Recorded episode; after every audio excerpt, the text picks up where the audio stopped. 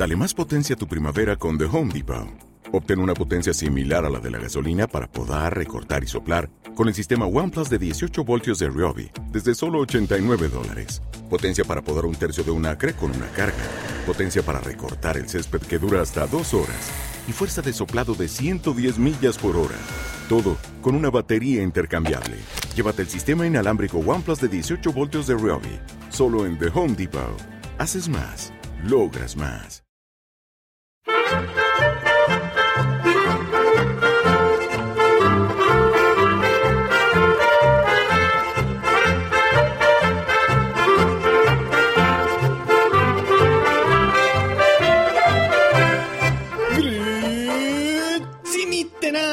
Y bienvenidos a Swiss Spain, capítulo número 7 del podcast que describe la vida de un español en Suiza. Soy Natán García y estamos en la primera semana de marzo de 2016. Bueno, vuelta al cole. Para mí, volver a levantarse pronto, a preparar clases y a ir cansado. Pero bueno, no me quejo, tengo un trabajo y está bien. Hoy os propongo uno de los temas, digamos, el primero, bueno, el primero fue la viñeta, os dije. El segundo tema que me encontré cuando llegué a Suiza y que me provocó hasta cierto punto un poco de angustia las primeras semanas. Ya os diré por qué. Cuando empecé el estudio del primer máster, me vine aquí a Suiza de la manera que no se tiene que venir uno. Es decir, Primero, me vine sin saber realmente cómo funciona el país. Y segundo, y lo más difícil, me vine sin tener un sitio donde quedarme. Es decir, no tenía piso, no tenía una habitación, no, no sabía dónde me iba a quedar a partir del tercer día. Sabía que los primeros dos primeros días me podía quedar con una alumna contrabajista llamada Blanca, que amablemente me cedió un, colchón que tenía en su casa, pero ya me dijo que a partir del tercer día, pues venía un familiar suyo y que me tenía que buscar un poco las, las castañas. Y en ese sentido, pues claro, estamos hablando de 2010. Yo no tenía ni smartphone ni nada. Y nada más llegar aquí, le pregunté, bueno, ¿cómo me puedo buscar piso y demás? Y dice, bueno, hay un, un diario local donde puedes mirar la información. Y para allí que me fui. Es decir, sin smartphone ni nada, sin aplicaciones de, ningún tipo o internet al llegar al país, pues yo que cogí el diario y empecé a, a, buscar la sección de anuncios hasta que encontré donde se ofrecían pisos de alquiler. Y nada, pues allí que fui más o menos seleccionando los que estaban por la zona donde yo tenía que estudiar, que estudiar y empecé a llamar. Obviamente, intentando haciéndome entender en inglés en aquel momento porque hablaba poco alemán y más o menos pude acabar pactando unos horarios de visita para alguna de las de, las casas que quería ver y para allí que me fui. Y es curioso porque al principio, obviamente, yo lo que busqué fueron pisos para compartir, es decir, pisos con otros estudiantes. Y claro, yo venía con, con la idea de que los pisos o las, o las habitaciones de alquiler, pues ya me imaginaban que serían un poco más caras que en España. Pero claro, si yo cuando estudiaba en Barcelona pagaba unos 250, creo, uh, por, una, por una habitación, pues me imaginaba que esto en Suiza pues quizás costaría, no sé, 350 euros, unos 400 francos de la época. Ya me hacía más o menos a la idea. Pero ¿cuál fue mi sorpresa? Ya hace cinco años, casi seis, cuando todos los anuncios que encontré, los pisos empezaban a partir de los 500, 550 francos. Es decir, al cambio de aquel momento ya eran casi 500 euros. Y lo más increíble de todo, que esto no me lo esperaba, es que cuando yo llegaba a un piso a la hora de que había pactado con uno de los estudiantes y les decía que bueno, que quería alquilar una de las habitaciones, pues me cogían, me llevaban, me abrían la puerta de la habitación y no había nada. Es decir, la habitación estaba vacía. Y claro, los dos, el primer piso que, que vi de esta manera, cojo y le pregunté a la chica, ¿dónde están los muebles? Yo necesito una cama, necesito un escritorio y un pequeño armario, no necesito mucho más como estudiante. Y me dijo, no, no, bueno, los muebles, aquí cada uno se trae los suyos. Digo, vamos a ver, si a lo que me va a costar pagar el alquiler le tengo que sumar la inversión de comprarme un mueble saco en Suiza, es que no, no voy a aguantar ni, ni dos, tres meses en este país. Y nada, yo dije, pues paso, paso. Otro piso de alquiler, sin la habitación, vacía, nada, fuera, otro, otro. Acabé encontrando uno que tenía una pequeña mesita con una cama en su colchón y sin armario, creo que era.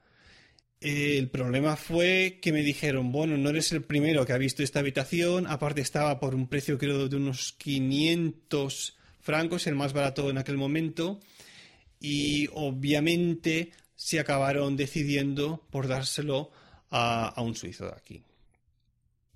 Me refiero, en este caso, si alguno de vosotros es un estudiante que se ven a Suiza, la mejor manera de conseguir un piso para estudiantes es que intentéis por todas las maneras eh, tener el contacto de alguien que ya esté estudiando aquí en el país o que lo vaya a dejar, que haya acabado sus estudios y que, se decida a ir.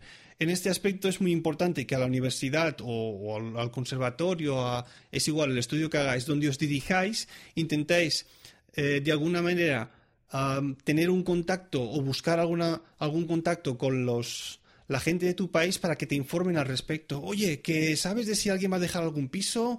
Oye, que alguien se, se, va a ir al final del semestre o se va a tomar un semestre de vacaciones. ¿Tienes alguna idea, algún tablón de anuncios? Lo que sea. Es decir, que cuando os vengáis aquí, si es posible, ya tengáis una habitación pactada para vosotros. Si no, eh, se va a hacer muy, muy, muy cuesta arriba. Claro, ¿qué me pasó en ese momento? Después de los dos días de estar con Blanca y de venir a su familiar, pues me tuve que ir de allí. Y, en ese aspecto, pues la primera noche después de no poderme quedar en casa de Blanca, pues no tenía ningún sitio donde estar. Y entonces empecé a mirar otra vez que en el diario este y lo único que encontré fue un bread and breakfast. Pero Dios mío, qué precios. Es decir, había la opción de, de solo bed o de bed and breakfast. La opción de bed me costaba 50 francos, es decir, 40 euros por aquellos tiempos. Y si quería además el breakfast, eran 17 pavos más, unos 14 euros. Dije, no, no, no, yo solo quiero dormir. Ya está. Pero aquí anoche tuve que apoquinar los 50 francos. Me dolió, me dolió, bastante en el bolsillo. Hasta el punto de que me, me, como era septiembre y no hacía mucho frío, estuve a punto de decidir que si no encontraba nada, me quedaría a dormir en el coche. Pero bueno, este es otro tema. Eh, por suerte, a partir del tercer día, una de las estudiantes de contrabajo del, del, conservatorio ya me dijo, bueno, te puedes quedar en mi casa, que hay hay un colchón en el suelo hasta que encuentres algo. Súper agradecida a esta contrabajista alemana que se llama Marianne. ¿Y qué pasó?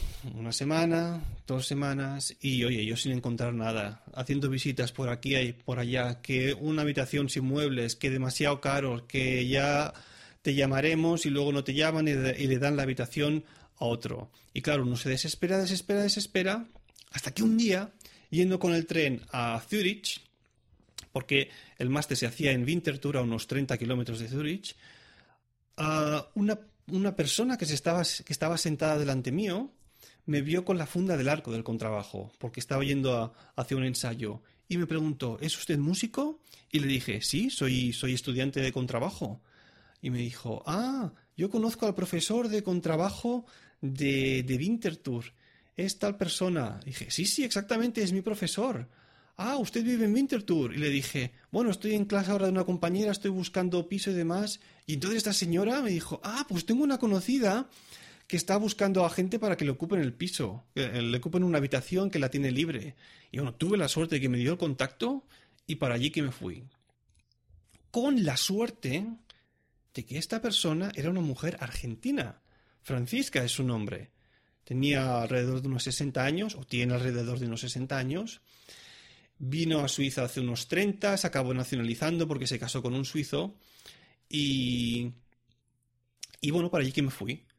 Llamé al timbre y le dije, me presenté, soy un músico español, estudiante, que estoy buscando una habitación y tal. Y aquello que me enseñó la habitación, y dije, no voy a poder pagar mucho. Ah, pues por cierto, la habitación estaba perfectamente amoblada, es decir, una camita con su colchón, con una mesita, un pequeño armario.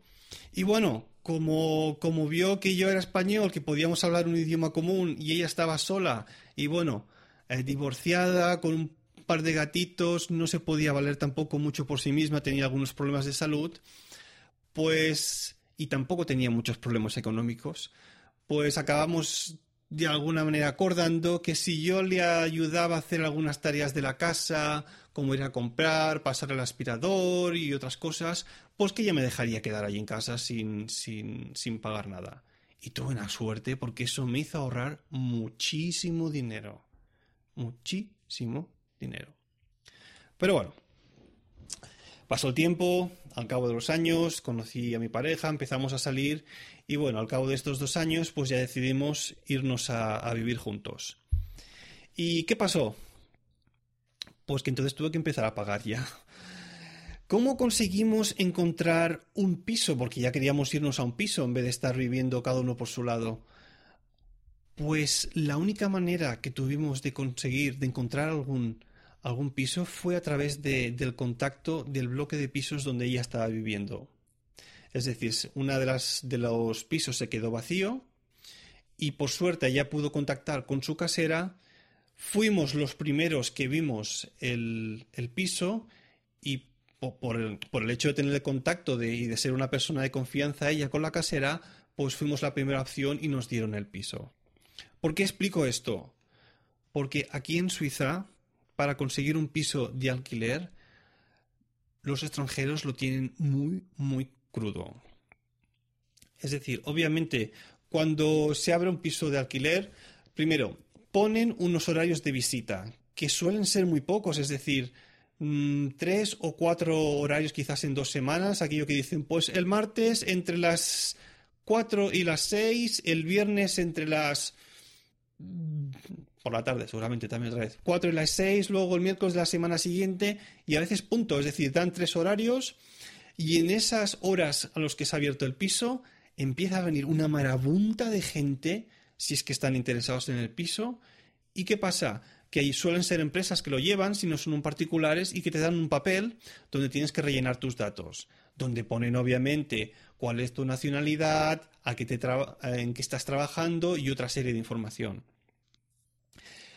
Explico esto porque normalmente cuando ya ven que eres extranjero, pues como que lo deja un poco de lado. Tus notas hacen un montón con los suizos y los extranjeros de lado. Es decir, antes de, de, encontrar el piso este donde estuvimos viviendo al principio, estuvimos mirando otros sitios. Y de todas las casas que vimos, no nos llamaron de ninguna. Por suerte, gracias al contacto de mi pareja, pues acabamos en un piso que no estaba mal. En aquel momento aquello era lo que aquí en Suiza se denomina como un Zwei Zimmerwohnung, es decir, una casa de dos habitaciones. Pero cuidado, las casas de dos habitaciones en, en, Suiza, supongo que quizás en Alemania debe ser lo mismo, pero aquí en Suiza funciona de esta manera. Cuando te dicen que una casa tiene dos habitaciones, el comedor no computa como habitación. Es decir, una de las habitaciones de esas dos es ya el comedor y la otra habitación sería el dormitorio. Es decir, para nosotros los españoles, cuando nos dicen una casa de dos, habitaciones, pues ya sabemos que el comedor no está incluido en esas dos habitaciones. Sería una casa con su lavabo, cocina y comedor, y después, pues una habitación doble, en el caso de que fuese una habitación, un piso de dos habitaciones, y quizás una habitación más pequeña. Pero aquí en Suiza esto es al revés. Si te dicen un piso de dos habitaciones, el comedor computa como una de esas habitaciones. Y esto es así porque a veces se alquilan pisos de una sola habitación.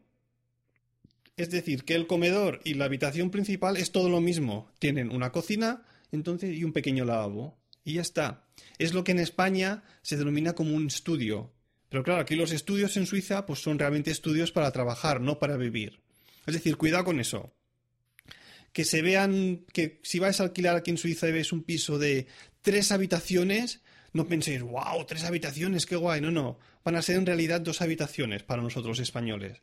El comedor no computaría y tendrías una habitación ah, doble y una simple, o dos dobles, o dos simples, lo que fuese. Muy bien. Precios. Pues en el piso que estuvimos viviendo hasta hace un año y pico, estábamos pagando 1.600 francos. Al cambio de aquel momento eran unos 1.500 euros por un piso, hablando en español para que nos entendamos, de una habitación. Es decir, un comedor y una habitación. Estábamos pagando 1.500 pavos. Ya os dije en el capítulo, creo que fue el número 2, que, bueno, que los sueldos son mucho más altos y van acorde también a los alquileres, obviamente. Pero me dolió bastante, me dolió bastante porque de pasar a pagar nada a pagar la mitad de esos 1.500, pues duele. Pero bueno, es lo que tiene vivir en este país. Por suerte en aquel momento ya tenía un trabajo aquí, eh, en un museo, creo que os lo dije, y ya me lo pude empezar a, permitir. Bueno, al cabo de un par de años viviendo en aquel piso, decidimos mudarnos porque vimos que se nos quedaba pequeño. Yo en este aspecto tengo tres contrabajos, un, bajo eléctrico, una guitarra española, un teclado y bueno, los contrabajos son instrumentos que, que, se comen el espacio, es decir, ocupan muchísimo sitio y en aquel momento los tenía repartidos entre el dormitorio y el comedor, más el bajo eléctrico por ahí en una esquina y demás, y es que nos comían los instrumentos. Y dijimos, bueno, vamos a buscar algo por aquí por la zona que tenga una habitación más y por lo menos metemos todos los instrumentos ahí para que no ocupen tanto y así por lo menos la habitación, el dormitorio y el comedor quedan un poco más despejados. Pues bueno, volvimos a empezar la odisea de buscar piso.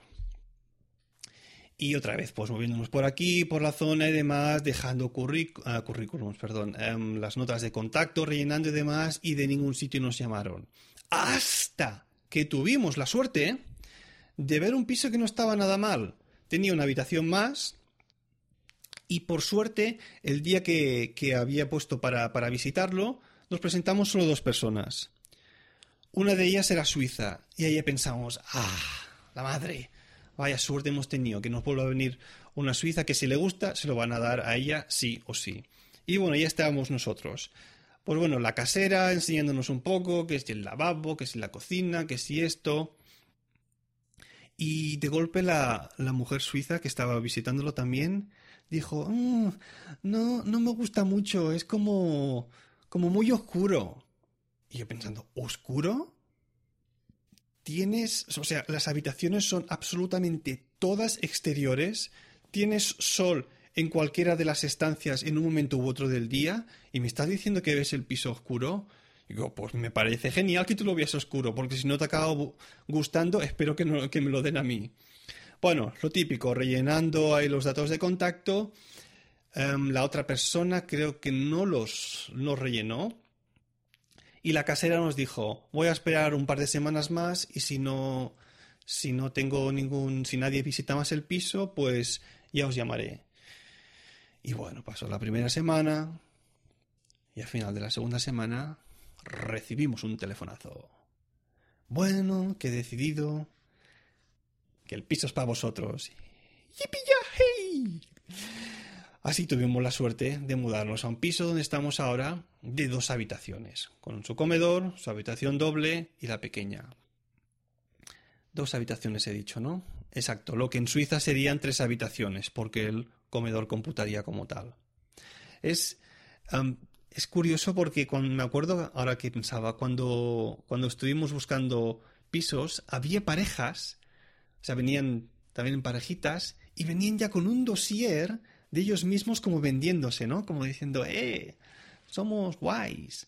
Ahí con una fotito de los dos, una descripción de a qué se dedicaban, de qué hacían, como diciendo, vamos a hacer algo por nuestra parte que sea diferente para llamar la atención y para no simplemente dejar el contacto, ¿no? Que haya una foto, que se les vea sonrientes, con una montañita detrás, lo que sea. Y es curioso porque hablando con, gente de aquí, suizos, me decían, muchos me decían, sí, sí, yo utilicé este método y al final acabé, acabé consiguiendo piso. Bueno, porque haces algo diferente, entonces te ven la cara, les, has gustado, les gusta la, la, manera como has tenido de contactar con ellos, acaban fijando en ti y ¡pam! te acaban dando la casita. Digo, pues, pues no es mala idea del todo. Bueno, a modo de resumen.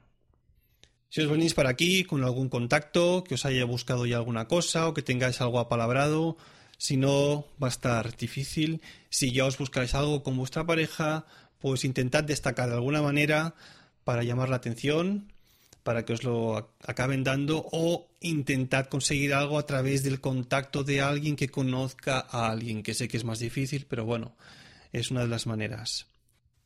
Pues bueno, no me gustaría acabar el podcast de hoy sin leer una reseña que me ha gustado mucho y que en esta ocasión dejó el oyente Juan Rafael GM, que me decía en iTunes me ha encantado el podcast, es muy entretenido y cada semana nos cuenta de una forma muy buena la manera de vivir en Suiza. Me encanta el formato que le da y es súper adictivo. Sigue así, pues así voy a seguir. Muchas gracias Juan Rafael. Y esto ha sido todo por hoy. Si queréis contactar conmigo, lo podéis hacer a través del email swissspainpodcast.hotmail.com o bien en la cuenta de Twitter arroba swissspain.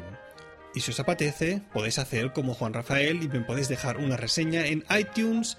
Para comentarios, ya sabéis que tenéis a vuestra disposición el blog de Emilcar FM. Gracias por escucharme y hasta la próxima.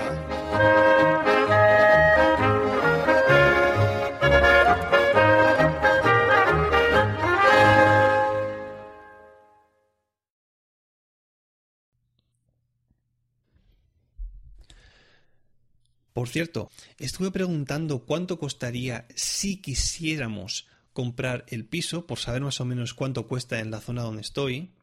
Un piso de dos habitaciones, tres contando el comedor, y me dijeron que aquí cuestan 700.000 francos. Al cambio actual, 650.000 euros por un piso de dos habitaciones de unos 80 metros cuadrados. Nada del otro mundo. Y, haciendo cálculos, aquí hay que pagar más o menos un 20% del piso al banco para que te dé la hipoteca, lo cual ya serían 140.000 francos, unos 130.000 euros, solo de entrada de hipoteca. Y aún me quedarían por pagar 560.000 francos, o dicho en euros, medio millón de euros. Shit yourself, little parrot. Hasta la próxima.